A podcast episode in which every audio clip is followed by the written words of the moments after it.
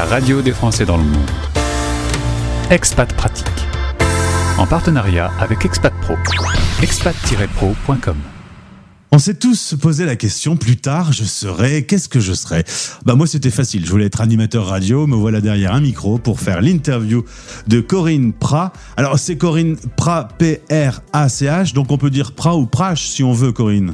À votre aise, comme on dit en Belgique, à votre aise. Ah bonjour ouais. Gauthier, bonjour à tous, et merci de m'accueillir aujourd'hui. Très content de faire ta connaissance. Tu es une nouvelle arrivée sur Expat Pro, notre partenaire qui réunit des experts. Toi, tu es coach d'orientation scolaire à partir de 15 ans pour notamment répondre à cette fameuse question. On va y revenir dans un instant. Qu'est-ce que tu feras plus tard et que ça soit plutôt l'enfant qui choisisse plutôt que les parents. On est d'accord déjà d'entrée de jeu? C'est clair, mais c'est pas toujours le cas. Alors avant, on revient sur ton parcours. Alors attention, accrochez-vous mesdames et messieurs. Originaire de Normandie, tu rencontres ton mari, tu pars avec des enfants pour une première mutation à Toulouse. C'est quasi une expatriation, hein, quitter euh, le pays du camembert pour euh, le pays du soleil. Euh, et tu vas y bosser pendant euh, 19 ans. Tu es infirmière. Hmm, du soleil, les enfants, ça se passe bien à Toulouse, on est bien.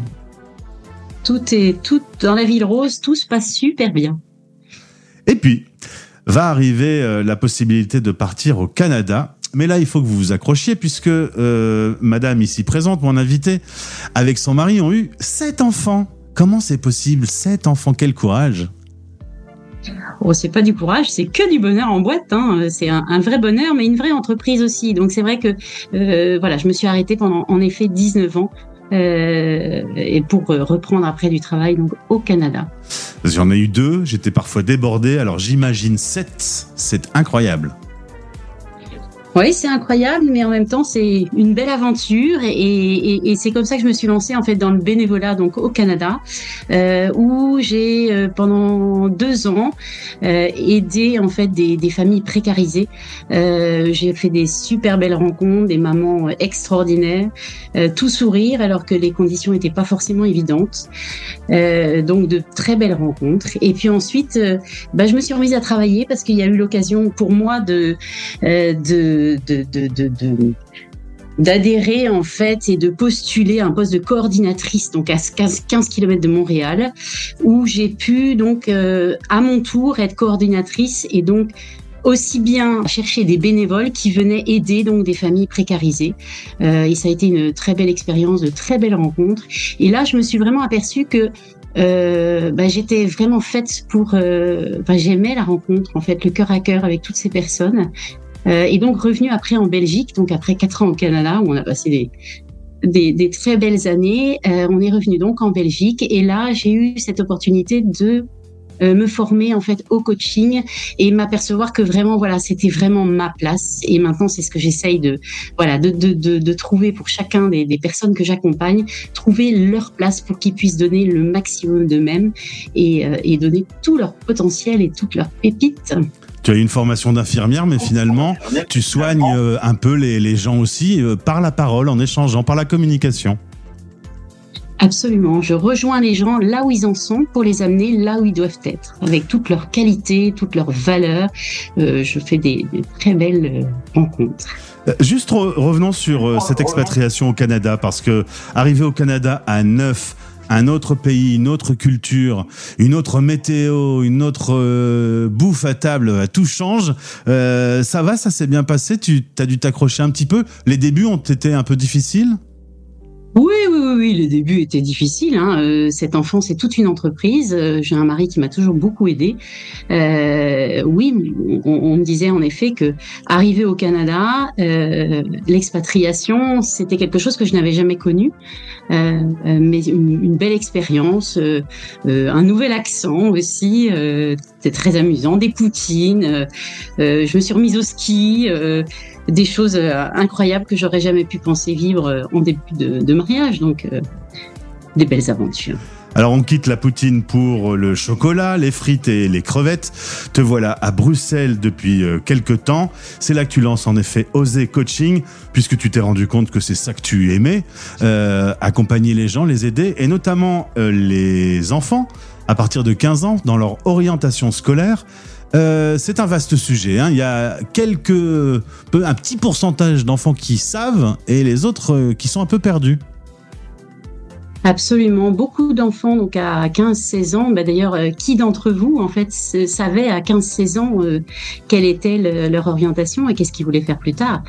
Donc il y a non seulement ces jeunes qui à 15 ans savent pas du tout quoi faire, et donc euh, voilà, c'est toujours une belle opportunité de les accompagner vers l'endroit où ils doivent aller, mais il y a aussi beaucoup de jeunes qui se plantent d'études et ce n'est pas grave, c'est juste une étape en fait dans la vie, euh, notamment un jeune là que je peux citer qui est arrivé, qui, qui était tout tout effondré, tout malheureux parce qu'en fait à 18 ans, il savait pas quoi faire, comme beaucoup d'entre nous.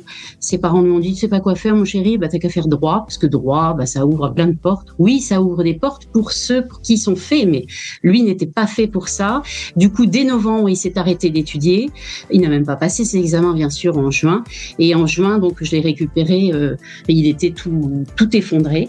Euh, et puis, en fait, on s'est aperçu que ce jeune-là, euh, il n'était pas fait pour le droit, en effet. Et ce qu'il habitait vraiment, c'était les relations, c'était aider les autres il a fait beaucoup de scoutisme euh, et euh, petit à petit, bah, en fait, on, a compris qu'il était fait pour être éducateur spécialisé. Et euh, vous aurez vu le rayon de soleil donc en fin de, coaching, enfin comprendre pourquoi il était fait. et ben il savait où il allait et donc il allait passer un été tranquille et il était métamorphosé en fait parce que savoir où on va, ben, un jeune qui sait où il va, il peut dépasser les montagnes. Alors Corinne, je vais prendre un exemple personnel, c'est rare que je le fasse, mais ma fille s'était lancée dans des études pour travailler dans le monde de l'architecture et elle me dit un jour oh là là ça ne me plaît pas euh, j'ai pas envie de poursuivre là-dedans mais euh, voilà je me suis engagé euh, comment je vais faire? Je lui ai répondu naturellement, c'est un métier que tu vas faire toute ta vie. Si tu as envie de faire autre chose et que tu as envie de foncer, fonce. C'est mieux de perdre un an ou deux pour ensuite faire le métier qu'on veut toute sa vie, plutôt que s'obstiner dans quelque chose qu'on n'aime pas. On est tous d'accord. Absolument, euh, s'engager, enfin voilà, s'engager pour euh, pour sa vie entière dans un métier qui nous plaît pas, ça veut dire qu'on n'a pas la banane euh, pour aller bosser. Bah, on donne pas le meilleur de soi-même, tout simplement. Donc, de toute façon, quoi qu'on fasse comme expérience, c'est toujours une expérience intéressante. On apprend des choses et c'est voilà, c'est comme ça qu'on avance aussi, à se dire bah qu'est-ce que tu as appris sur toi finalement par rapport à cette expérience?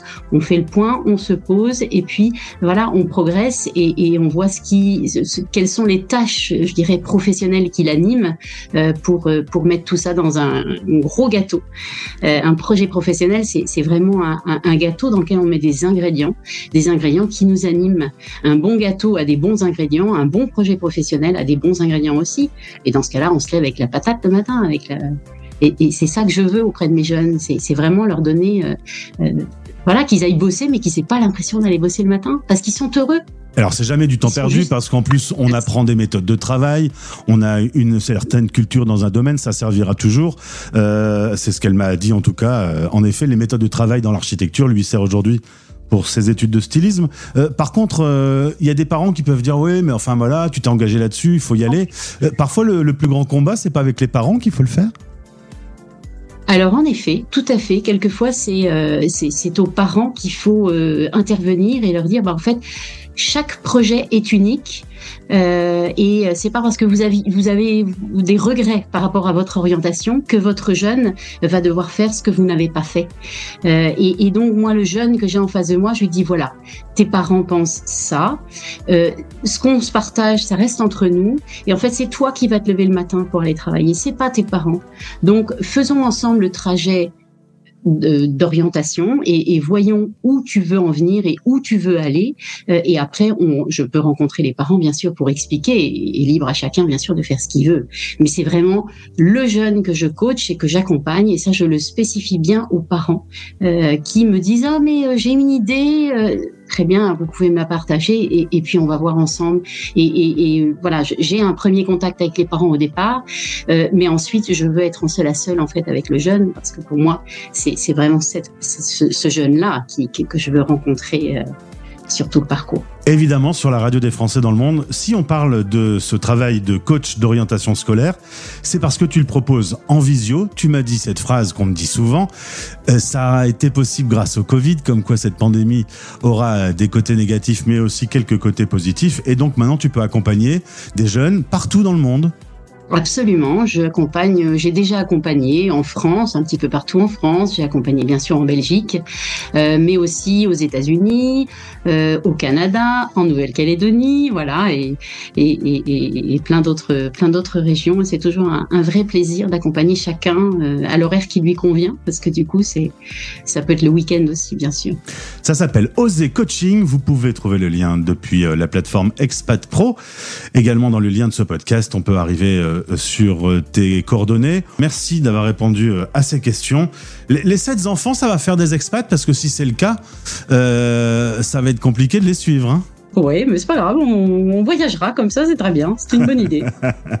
Souvent, les expats font des expats. Hein. C'est plutôt une bonne nouvelle pour la radio d'ailleurs, ça assure son avenir. Oui, c'est une ouverture une grande ouverture sur le monde. C'est passionnant. Eh bien, belle journée à Bruxelles. Merci Corinne et au plaisir de te retrouver. Merci Gauthier, à bientôt. Au revoir Gauthier. Expat Pratique, en partenariat avec Expat Pro. expat-pro.com. Retrouvez ce podcast sur françaisdanslemonde.fr. Vous écoutez Les Français parlent au français, parrainé par Bayard Monde. Bayard Monde, c'est une équipe de 30 délégués présente sur 5 continents pour vous abonner au magazine Bayard et Milan.